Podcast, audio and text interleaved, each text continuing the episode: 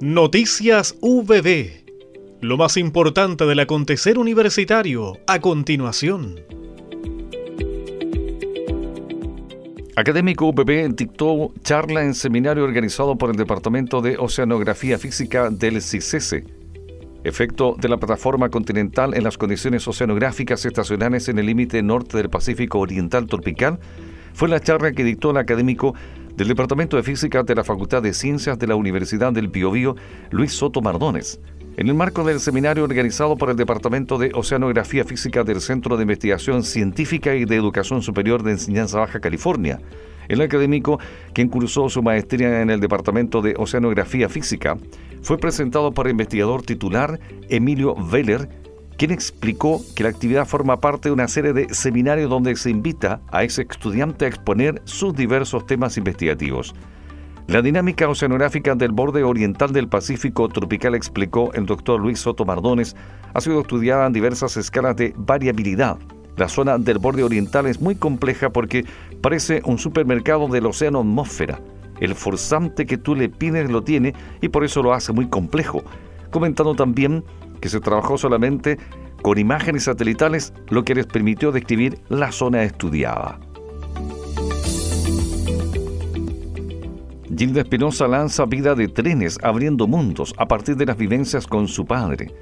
La escritora y docente estrenó una segunda obra en el auditorio del Departamento de Ingeniería Civil y Ambiental con la presentación del postdoctorado Marcelo Cariaga, quien resaltó la diversidad textual y trascendencia de la vida que entrega este nuevo libro del catálogo Ediciones UPB. A la numerosa ceremonia asistieron autoridades, académicos, estudiantes y la familia de la autora.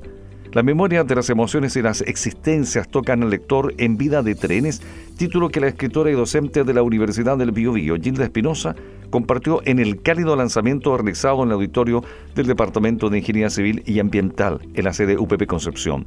El texto presentado por el postdoctorado Marcelo Cariaga, Universidad de Bristol, transita por la vida, la muerte, la infancia y el amor, girando en torno a las vivencias que la autora va encadenando a partir de la figura de Mario, su padre, y en un ambiente donde vuelan pájaros de acrílico.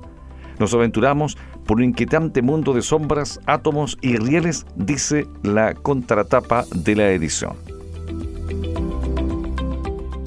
con la presencia del ministro de Educación inauguran primera escuela hospitalaria de Ñuble a cargo de la Universidad del Biobío.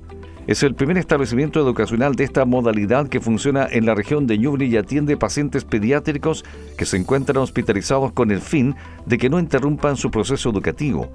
Con una emotiva ceremonia este jueves 30 de marzo fue inaugurada oficialmente la escuela hospitalaria de la Universidad del Biobío, inserta en la unidad pediátrica del Hospital Hermina Martín. Se trata del primer establecimiento educacional de esta categoría en la región de Ñuble y también el precursor en contar con una universidad como entidad sostenedora en toda Latinoamérica.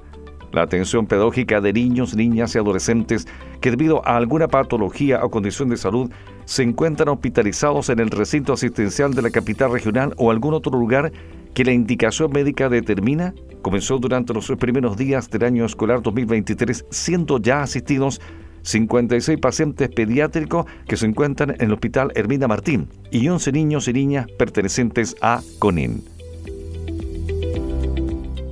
Hemos presentado Noticias VB.